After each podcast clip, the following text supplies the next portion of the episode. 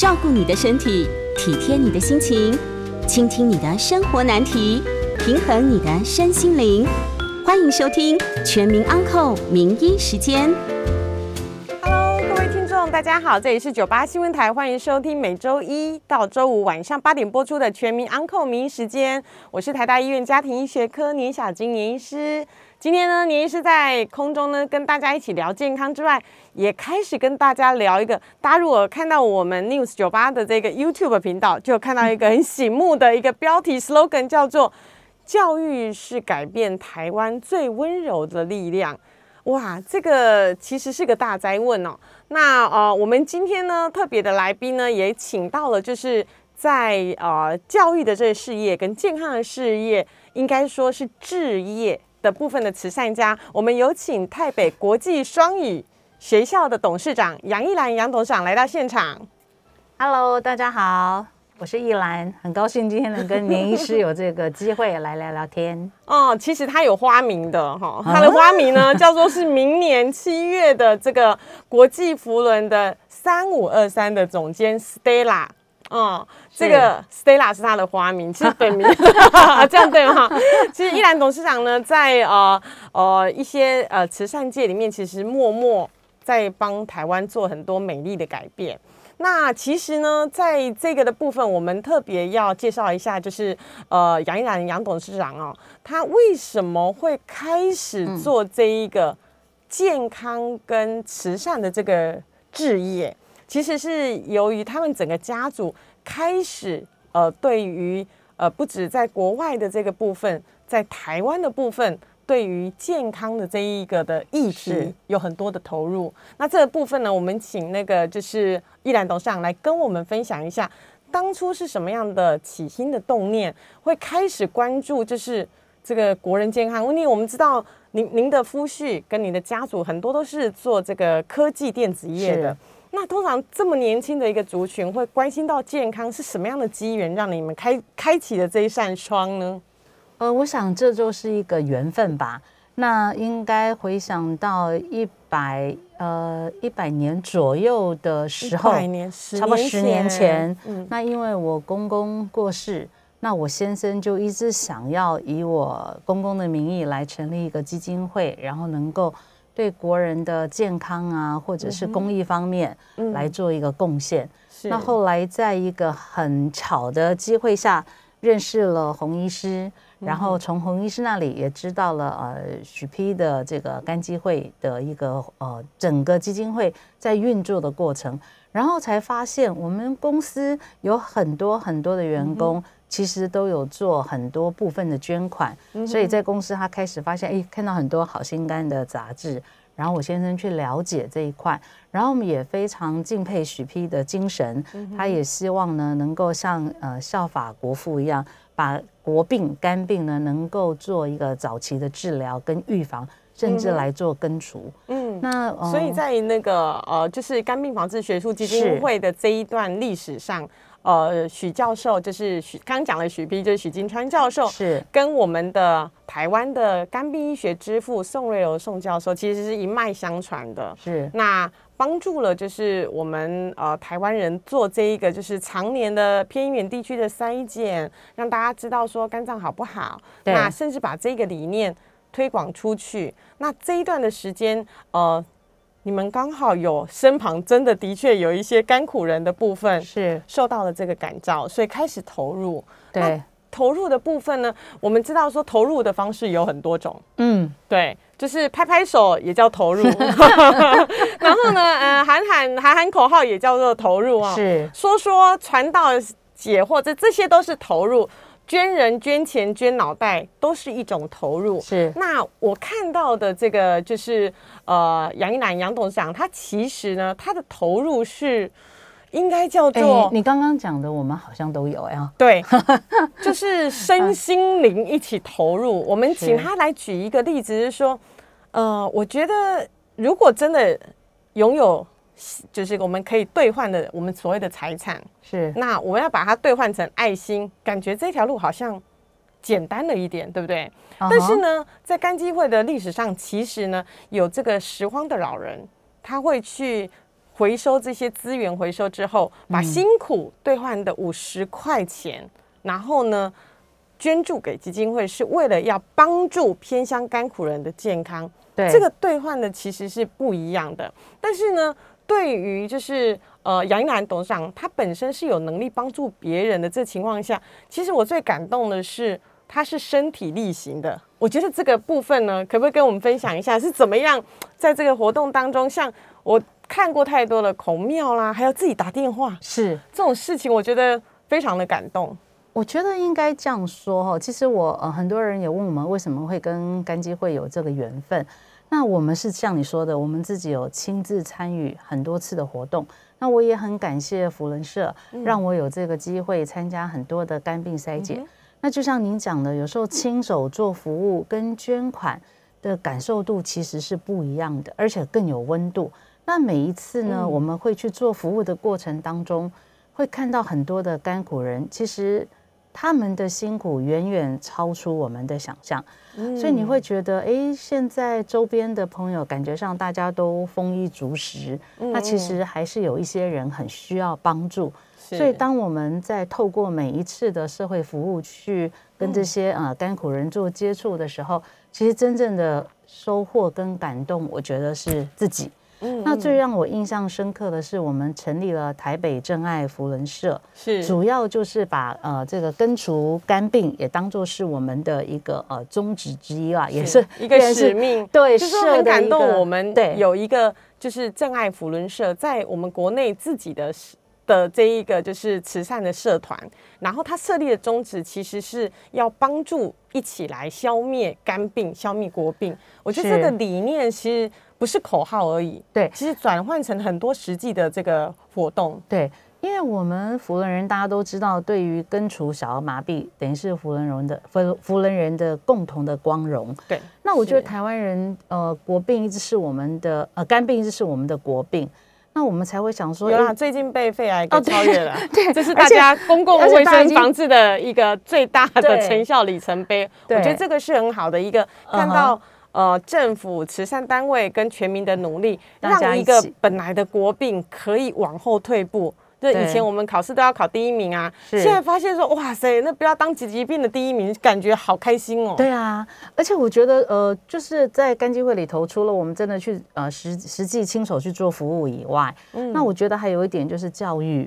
好，我们等于是有呃呃防治肝病的小学堂。嗯，我觉得这个也有深入校园，然后让很多孩子家长。开始去注意自己的健康，是，然后尤其是从饮食啊、运动啊各方面带入我们的生活当中。嗯，所以我觉得提早预防这一块也是肝基会做的非常成功，也让我们福人自己有感受到，哎，亲自的参与，然后因为自己一点一滴的努力，好像真的看到可以一己的力量可以让世界变得更美好的那种感动，我觉得是。呃，也是凝聚我们自己舍友的力量的一个很强大的一个能量，这样。嗯，对。那在这个呃，刚刚有提到，就是呃，在全民健康基金会跟基会合作的下，有开始推动这个好健康小学堂，对，让这个慈善生根的教育，以及实际上就是呃健康，所谓健康的教育，能够更落实在低年级的学童，他们就开始有。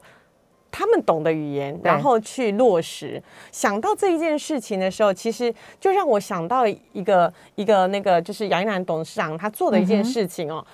我那时候第一个问题是问他说：“哎，奇怪喽，你怎么不飞了？”啊，对，第一件事，然后他就说：“对啊，因为疫情的关系，他的孩子们都。”就是回来了。我说啊，孩子们，他说，对他好几百位的孩子们都回来了。是因为之前那个杨冉董事长，他是上海台商子女学校的董事长。那在那个因缘际会下，其实你开始接触了这个呃教育的这个置业。后来呢，呃，没多久的时候，他就跟我说啊，我开始要做一些改变。为什么我可以把资源？我那时候其实听得很感动，就是说。为什么这一些啊教育的资源、健康的资源，我可以投注在上海台商子女学校？那我们自己在呃台湾是是不是能够也有这样子的一一个理念的推广？所以就成立了这个，就是呃台北国际双语学校。所以它承接了这一个呃学校的这个董事长，我们也很 希望能够听你分享一下这个历程是怎么样从健康你有受到这个深耕教育的这个启发之后。希望把这个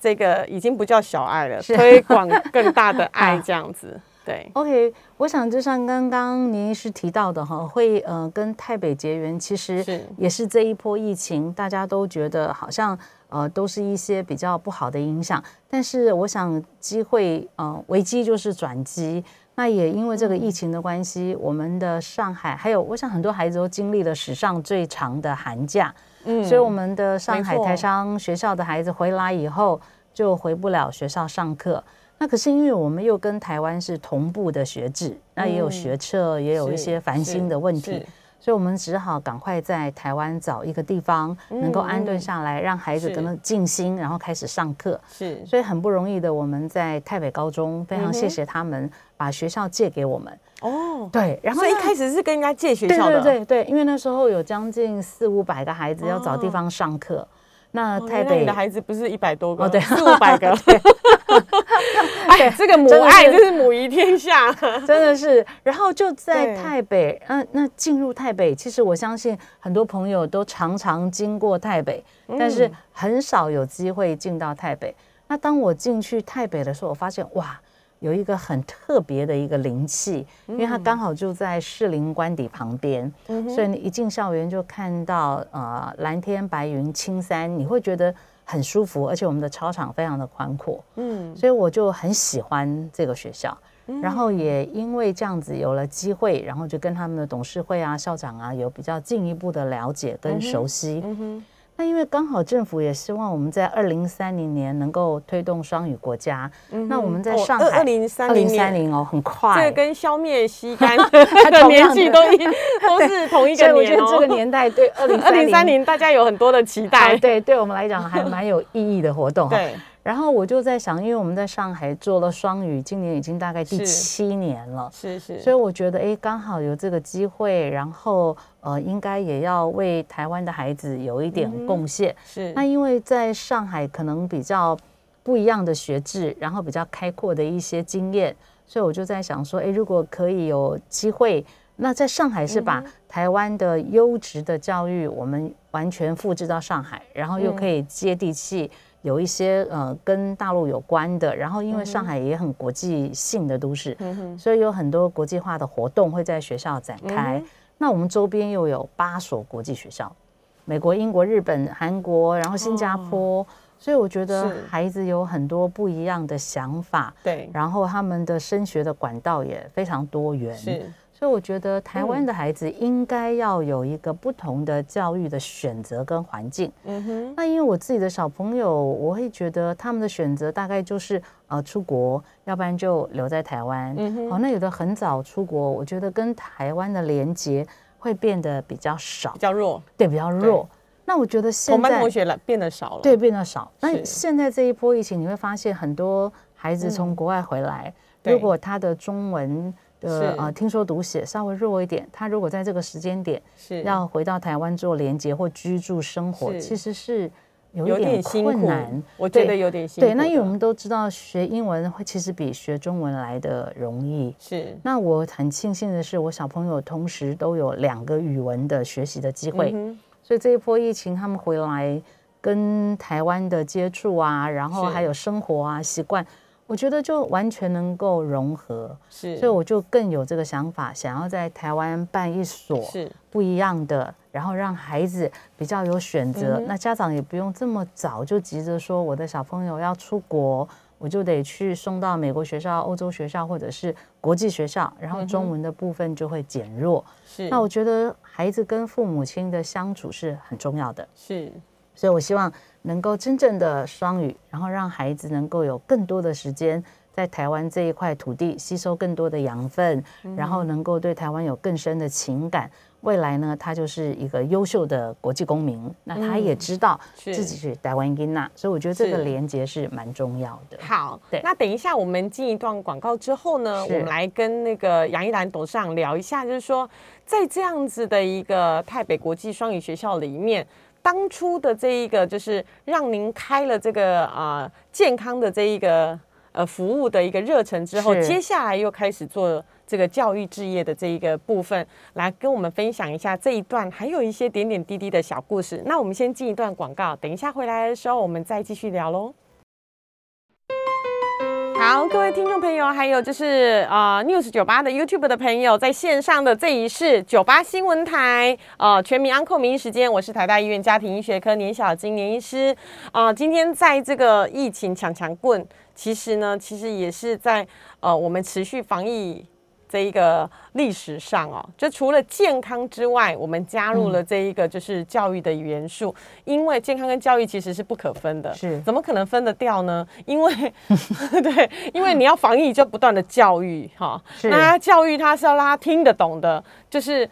我们试过对，三年级的小学生。嗯你跟他讲说要怎么样勤洗手，跟你教育一个就是呃成人，或者是应该是说我们家的长辈们要怎么样勤洗手，这个方式其实不太一样哦。是，对，而且小朋友身体力行的比大人还彻底。没错，所以呢，我我我们我们其实很好奇哦，就是是那个杨一楠董事长在那个台北国际双语学校的时候，我听说是你开始要改革，是从幼稚园开始，是，一直一直一直到高中。一连贯的这一个的教育，对，那像这样子一个长远，呃，就是这么跨年龄层，这么这么呃，等于年龄差距其实有点大的这个教育的部分，你怎么样去灌输？就是你那时候看到的，就是那个从健康的这个切入点，然后去看到说，哎、其实我们还可以，呃，除了这个双语国际化之外，还可以把健康是这样子灌进去。我那天听的其实还蛮蛮蛮蛮好玩的，对，OK，其实我们家长我们自己都知道哈，小时候很常嗯。说三岁定终身，是。然后我们也常常在讲身教胜于言教，然后现在我们很是。强调敬教，敬教又胜于身教。好，那我自己觉得小朋友如果从嗯小，那为什么我们从幼儿园、小学、嗯国中、高中是一个全人教育？对就我们希望给孩子的一个呃成长是有规划的，然后有是连续性的，是它是可以持续啊、呃不同的阶段，然后给孩子不同的东西，但是它的主轴是一样的。所以，我们台北国际双语学校主要呢就是希望以全人艺术、科技、国际。作为孩子一辈子，不管你哪个阶段，嗯甚至到我们现在这个年龄，嗯都还需要的一个不断的终身学习的一个精神。是是，那后来我我其实我自己发现哈，我们常常会觉得啊，小朋友还小，哎，健康哎也不用担心。然后有时候会觉得说啊，他们长大了就自己会照顾自己，或者长大了他就自然会怎么样，或者常常这样想。但是我们从日常的生活当中哦，你可以去看是小孩子，只要你愿意多花一点时间去教他，跟他沟通。我们当初在想，小朋友戴口罩怎么可能戴得住？对不对？好，幼儿园有时候也会拿掉小学，然后你教他要这样洗手，然后他还有五个步骤或几个步骤，但是只要你好好的愿意用心、用爱去教他，其实他记在脑海里的东西是一辈子的。嗯，所以我觉得在在以后未来的台北，我们也给很多孩子，呃，除了呃学学业，还有一些品格教育以外，我觉得健康的尝试，还有养成运动的观念是非常重要。是好，那像因为我从我自己的儿子，是，我从他身上其实我也学习到，因为他很早他就喜欢运动，是，所以他在学校当中，老师们给他的除了呃高尔夫球的技能、学业以外，我觉得另外一个最大的优点就是他养成一个运动的习惯习，惯，还有他自己会对自己的健康、时间、饮食做管理。哎、这个不容易哦。如果说我们今天的节目里面可以唤醒，就是。我们听众朋友对于孩子，对，不叫管教，就跟他分享的方式，其实对。让孩子是从这个健康的理念是小时候一路培养上去，包括他自己会开始管控自己，呃，当沙发人的时间，对哈 对啊，关在地鼠洞那个呃上网咖的时间哈对。那还有就是能够多出去，就是分享一些呃运动产生人类好的这些呃荷尔蒙。是那还有呢，最重要的是对于时间的掌控。对，像这很多朋友都重要问说，哎，为什么你们家的孩子手机也不用管他，或者是上网？其实我觉得我很幸运，是我比较没有这方面的问题。我不用去控制他、哦。等一下，那个听众朋友自己扣进来，怎么样当妈妈？今天帮大家准备了一个好教材，不用管控自己小孩子手机，小孩子会自自己乖乖的交出来哦。然后呢，不用逼他出去运动，然后哥哥自己就会希望好好运动。这个其实是有方法的。对对，我们一直觉得这个只是一个口号，其实不是，这是有方法的。是，所以我也希望在我们的学校里面给孩子就是。建立他很多正确的观念，对，然后让他能够自我管理。是，那我觉得当他把这种 变成习惯以后，是，像老大回来，有时候你请你要叫他吃个甜点，或把自己生活捣乱，其实都很难。所以我觉得其实就是从小把他呃做好一个规划。哥哥，我们家的小孩都可以送去你们家 帮忙教导一下吗？暑暑假可以来，对，暑假可以来那个 跟哥哥哎练习我们的健康就从这一堂课开始哦。所以我一然后我觉得台北有特殊的环境，它很大的操场，然后其实我觉得应该让孩子多跟自然接触。他可以一年，我觉得台湾很幸运哦，因为我们其实几乎可以说有一年四季。所以可以看到大自然周边，然后台北很多的树，所以我们学校也会以后有很多很多的那个啊自然教学的空间。我觉得小孩从小就去观察四季的变化跟生命力，嗯，我觉得他会懂得珍惜生命、爱惜生命。这是我想要带到学校里头，让孩子从小就有这样的观念。嗯，然后我觉得另外一个就是呃，像我们。有感恩惜福的心，嗯，这个真的是要从小开始，没错。所以有时候，嗯，朋友会说，哎，你们家儿子好像蛮贴心的，或者愿意到现在还愿意跟我们一起吃饭，常常出去陪我们逛街啦，做什么？其实我会觉得，我自己回想，就可能我们从小就带着他们，我们有福伦社有一些啊，不管是捐血啦、肝病筛检啦，或者是募款啊，或者是。呃，其实厨房的送餐呐，还有很多不经意的东西，我觉得他们可能都有去参与这些活动，是，所以我觉得他们可能会觉得，哎，从小就有这样的呃想法跟别人分享，我觉得这个是嗯很难得的，对。但是如果从小我们没有教他，其实很多人都跟我说，你一直跟你儿子啰里啰嗦，他到底听不听得懂？我先生也常跟我讲说，啊，你讲那么多。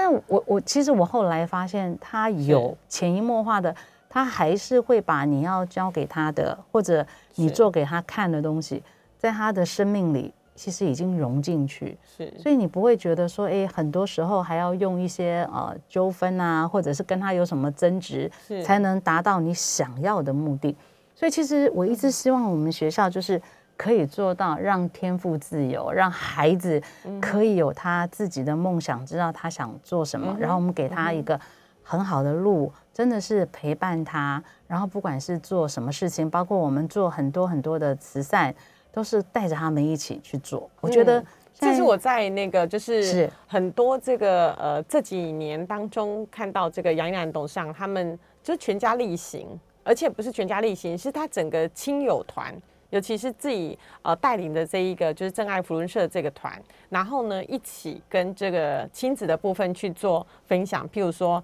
小孩子的，我其实看到蛮感动的是，我觉得他们就是大人牵着小孩的手，然后一起去呃帮这个甘苦人义卖递东西引导。我觉得这个这个是很难得的。对啊，我我最记得你讲的这个，我们舍友其实我一直希望。呃，福伦社，我们真爱福伦社的情感不是只有我们这一代，而是可以让爱延续。那我们常常在讲让爱延续，应该从自身做起，就是我的小孩跟你的小孩，他们是从小就可以有一个连接，然后。嗯，可以团结起来做一些事情。是，像我们这次做肝壁筛检有回扣，嗯，那我们有带着孩子一起打电话，嗯，然后我最记得，呃，心灵的女儿到现在常常跟我们一起参加活动。她打完电话的时候，其实是抱着妈妈，两个母女都都很感动的，因为女儿跟妈妈说：“妈妈，谢谢你，我觉得我很幸福，能够跟别人不一样，在在这样的环境下都很健康，是，然后就是家里的嗯各方面都有。”帮他照顾的很好，然后他可以感受到，其实世界上有很多不一定是这么幸运的人，是，但是孩子又可以感受到，我有这个能力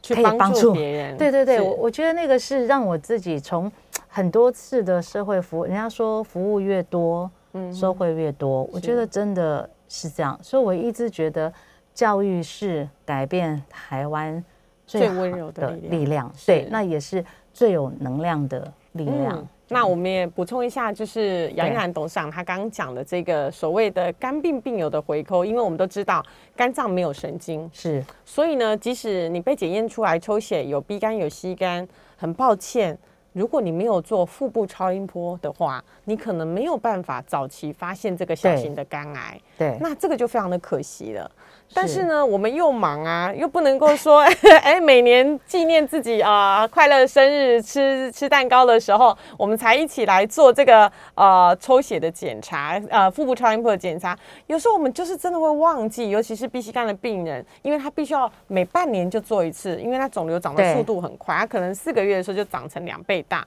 那这样子的情况下呢，那个呃杨楠董事长就发挥了这个。团体爱，我真的觉得那叫团体爱，因为呢，大家轮流就守着电话，然后开始提醒这偏乡的，呃呃，听不懂吗？我还记得讲话倒是听不懂吗？听不到吗？他以为我们是嗯诈骗对集，团，没有关系，没有关系，我再跟你讲清楚一点，然后 是让这一些真的甘苦人能够准时的回到就是医疗院所来接受常规的这些追踪跟治疗。我觉得对这个是一个社会上看到真的是就是我觉得啊、呃善心善念。所诱发出来的一个很慈善的一个温柔的力量。那我们时间呢？哎，开始来到大家一起热闹喽。好喽，那我们等一下休息过后之后再来接听大家的那个功力了。好，好那个因为空运时间有限，所以请大家记得零二八三六九三三九八八三六九三三九八，或者是大家到 YouTube 开始留言。呃，刚已经有人想问说，为什么杨一楠董事长可以就是做那么多慈善，然后却永葆青春啊？哈，还有其他的这个问题呢？我们欢迎大家一起留言，一起来跟我们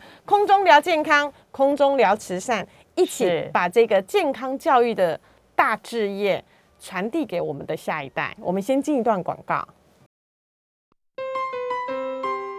各位听众朋友，还有 YouTube 上面的粉丝们，大家好，这里是 News 九八九八新闻台全民 Uncle 名医时间，我是台大医院家庭医学科年小金年医师。我们现在开始接听大家的 call in 哦，零二八三六九三三九八，或者是大家前往 YouTube 的留言板上跟我们一起分享有关于任何健康的讯息，或者是慈善教育的部分，我们一起跟大家一起空中分享，一起来开开开 party 哦。来，我们先请第一个 party 主角来，李小姐，请说。嗯，好，你好，是，请说。我现在就讲，是不是？对，是，那个，我今天很开心能知道那个台北整个的学程，他其实从小扎根，然后他的诉求是全人艺术、科技跟国际。我刚刚也很认真听哦，李小姐。对对对对，如果我没有记错的话，嗯，是那。我想要了解说，如果今天他的品格教育向下扎根的话，我觉得很，因为其实我也是三个小孩的妈啦。哇，嗯那喜品格，教育下下扎根，其实但是如果说遇到猪队友的话，他配合度并没有很好，该怎么办呢？哇，这个问到了，就是全球有一半人口想要问的问题。啊、这位那个杨先杨杨董事长的先生，我们很很想知道是他怎么样可以驯夫教子，可以到这么这么卓越的程度。来，我们请杨董事长跟我们分享一下。Hello，遇到猪队友，其实我们都很想知道，如果我保有身心灵的健康，其实现在呢也感觉的非常的舒畅。但是呢，对于孩子教育的问题，遇到猪队友，请问一下，我想问一下李小姐，指的猪队友是三只小猪还是一只大猪？啊哎 我觉得 好哦嗯，李小姐已经先把机会让给别啊人，你就说吧。OK，我觉得其实呃呃沟通真的很重要。那猪队友有时候真的就只能用你的爱心跟你的智慧去慢慢的感动他，然后呢，你也嗯让他真的可以参加你的活动，让他跟你的小猪常常有机会，然后你不要放弃，总有一天他会变成会飞的猪。好，会超出你的想象。这是我听过最可爱的答案。我们不要期望去改变一个猪变成是一头牛，是是因为，猪跟牛本来就不一样。对好那但是呢，猪有可能有很多的功能，我们就称为叫神队友好了。对对，你的神队友可能因为你的付出改变，多参与你的活动，那可能会开始接上天线。插上翅膀，是开始转换成就是然后神猪队友对吗，？然后也要把自己想象成神猪，跟他们是同类的，这样才有办法沟通。没错，对其实就同一圈的的那个语言，我们才能够好好的就是一起就是往前走。我觉得其实这是很重要的。来，我们请黄小姐，请说。啊、嗯 Hello Stella，我是呃衡阳市 Wendy，我是敏玲。哦，嗨，嗨嗨，你好，哎呦，已我是，铁粉，我是好久不铁粉。见，请问一下黄小姐在电话前面守多久了？据说刚刚已经很多人跟我讲说她打不进来，没错，但是一定要用力拨，用力拨这样子。是。手快，对，呃，那我想，我想要呃多理解一下的是说，是。呃，因为呃刚刚听到了过程说啊，难怪原来是因为才从建了学校，然后呢看到了机会，呃，我们亲爱的这个呃 DGE 嘛，是 P 呃 DGN DGE 吧，呃，DGN，我们亲爱的 DGN 呃，中文叫做未来总监，明年七月以后的总监，翻成白话文，因为那个名字其实我也很难记得住。是 是，是。请说啊。当看到一个一个学校的地方，他有机会，就从建学校开始看到有机会，就愿意真的就投入去做这件事情哦。我相信不是很多人做得到，是对，没错。是而且是接下整个学校是是。那我又看见了在台北里头有国高中之外，它好像还有幼儿园。幼儿园跟小学，对。啊，所以小学现在也要连接起小来吗？学对，今年开始，现在呃过完年就开始招生，嗯然后明年的九月就有小一的小朋友进入台北高中，所以未来你们会看到台北有那个小小孩背着书包啊上学去，那个画面是今很可爱。年开始今年幼幼儿幼稚园，对，其实我已经接哦台北大概快两年，从呃接他以后，哦。然后到转型到申请小学，我们是呃去年的十二月二号是。申请通过小学，哇对哦，对，哇，所以呢，其实以后我们会看到这个真的有有心改变的这个力量，我觉得是真的是温柔的力量，默默的做。那那个杨一楠董事长其实带给了就是一点点的改变，让这一个这么古老的一个传统文化的一一百零。六年台北。一百零六年呢、对，对都是年医师年纪的四倍。好，那我好，我们希望这个改变呢，带给我们台湾更多的这一个呃慈善的力量之外，能够真的把这个所谓健康跟教育一起结合，扣紧了所有小孩子在成长过程当中，我不管他长得高、长得胖、长得健康，最重要。对那来我们接听杨小姐的电话，请说。啊，我啊，我是从上海回来哦，然后呢，我哇呃，就是我呃了解，就是那个杨董事长好像是在上海有做台商学校嘛，是，台商学校也做的对，因为我知道台商学校做的非常非常的好，谢谢所以我。就想要请教一下，就是说，哎，因为台北高中给我的印象好像是做就是在美术方面是很厉害的，那就是说，那台商因为上海台商学校英语很好，哎，是嗯然后我就不知道说在这边的话你会怎么呃，就是因为就想要了解说。呃，这样子的话，这个 program 是怎么移植过来的？然后或是你们有相关吗？有专业啊！有有有，其实好，我们谢谢请我们谢谢那个杨小姐的提问，我觉得这很重要大英这。个很好的教育妈妈，一对个跨，我觉得是应该是跨领域、跨时代的一个改变，其实是没有办法一下子，就像火车头，对我们火车要转弯，一定是这么大一一台的火车，一百零六年的火车要转弯，你怎么样让这个这么有古老文化的一百零六年的火车开始做转弯呢？我想，其实我在接这个学校的时候，也想了很多，也经历了很多的问题。是但是我最后决定你一个，嗯、就是无爱无家、无爱无校来当成我的出发点。所以我觉得原来学校感觉像以前我们唱歌的 无爱无 无家家，对，学校一定有它很好的文化底蕴是，有它的传承。但是也许经过时间的历练跟一个少子化的改变，是现在的现有的学制不是那么吻合，但是并不代表它不好。是那我是觉得如何让台北的好能够传承延续，然后再结合上海台商子女学校的优点。然后，因为我后来我发现，其实我可能平常做人还不错，所以这次的确很好要来当做学校的时候，连是吴清基教育部长、前部长他都愿意当我们的董事。是好，然后我有很多的教授都是我们的顾问。那我最好的是我又有加拿大的一个 ESO 的英文的学程。那因为在上海台商子女学校照顾原有的呃台商子女，那因为那个时候台湾还没有真正的那么推行双语，所以我们要考虑到有的孩子从台湾转学到上海，他如果我全双语，他可能会有点难接，所以我有一部分双语，一部分是呃传统的呃精致教育。但是上海它的啊不台呃台北的规模非常小，它目前我目前只有两班的小学，是所以我是是两班都走双语班，所以他们很幸运的，不但能够有台湾的优质的文化，我们还会有读经，然后会把台北的呃美术是非常优良的传统，还有结合台北大台北。我就是希望台北的孩子呢，不是教室在教室上课，他可以在故宫、阳明山、呃科博馆，然后士林官邸，还有北投温泉，还有我们，所以我想，我周边大大小小将近其实有十个公园，所以我觉得我们的孩子非常的幸运。那尤其故宫，我会把它训练成是我们孩子的一个教学的文化底蕴的地方。是然后台北所有的有演艺科啊、日文啊，还有呃现在的设计科、美工科，还有一些呃科系，我会把他们最好的地方。台北一百零六年的优质的文化传承下来，其实很多人也会问我说：“那你台北要不要改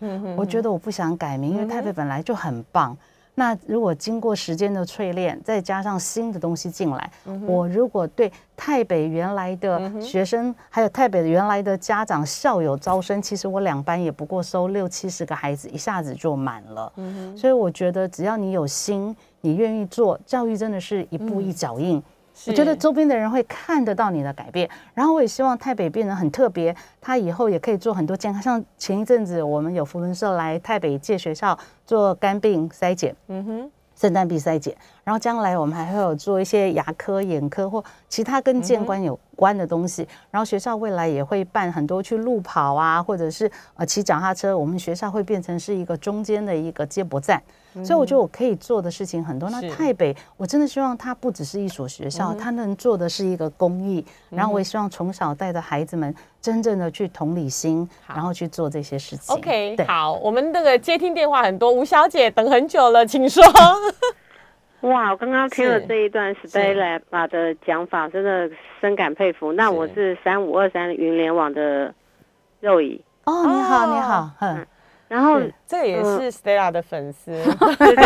谢谢。谢谢，请说。好，我真的觉得太 amazing。那比方说好，如果说嗯像幼稚园，其实教育真的要往下扎根。是。那如果说 Stella 是否能说明，如果说像幼稚园阶段孩子要如何让他懂得时间管理？OK，哦，好，这个带大灾问，我们等一下小小广告之后呢，这个 Roy 的这个如何让小小孩知道时间管控，也就是那种。好像有点听得的听得懂人话，又好像听不太懂人话 的那一个阶段的小孩，怎么样能够管理？我们先进一段小广告，广告过之后，call in 的电话一样是零二八三六九三三九八。我们先进一段广告。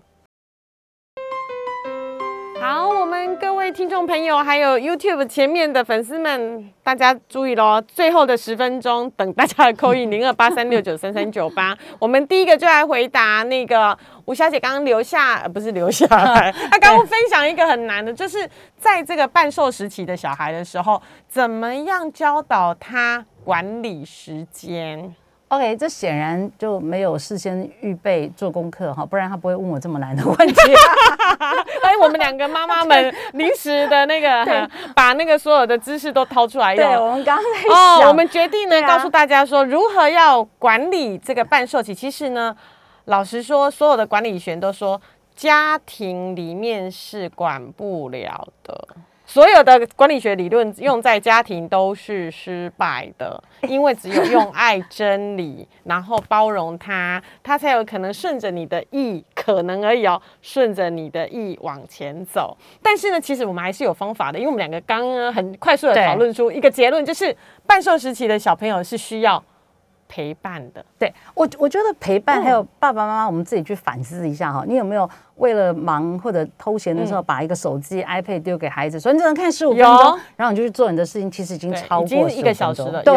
然后有时候我看到那个呃，在外面吃饭九点十点还不回家，还在外面游荡的家长带着孩子，其实小孩的时间管理真的跟爸妈有关系。嗯那你要给他一个呃有一个节制，所以他大概在什么时间内该做什么事情，当然有时候有一点弹性，但是原则上你要把这个尺度抓得很好。当孩子其实孩子非常聪明哈，我们常会发现他不断的去试你的底线。嗯，那如果你一次一次把你的底线放宽的时候，其实你就来不及。所以我觉得爱不是溺爱，而是真的要有技巧、有智慧的爱。嗯，该稍微不能讲打哦，这里现在大家都不讲，该处罚的时候，对我觉得还是要 稍微。对我小时候其实我很疼孩子，但是该处罚的时候我不打他。他们长那么大，我真的很少要就好好修理一次。我通常会叫他们就上佛堂去罚跪、静思，去想想看。然后因为我我觉得这个真的很重要，所以。孩子的问题其实反应过来，其实我觉得大部分是爸爸妈妈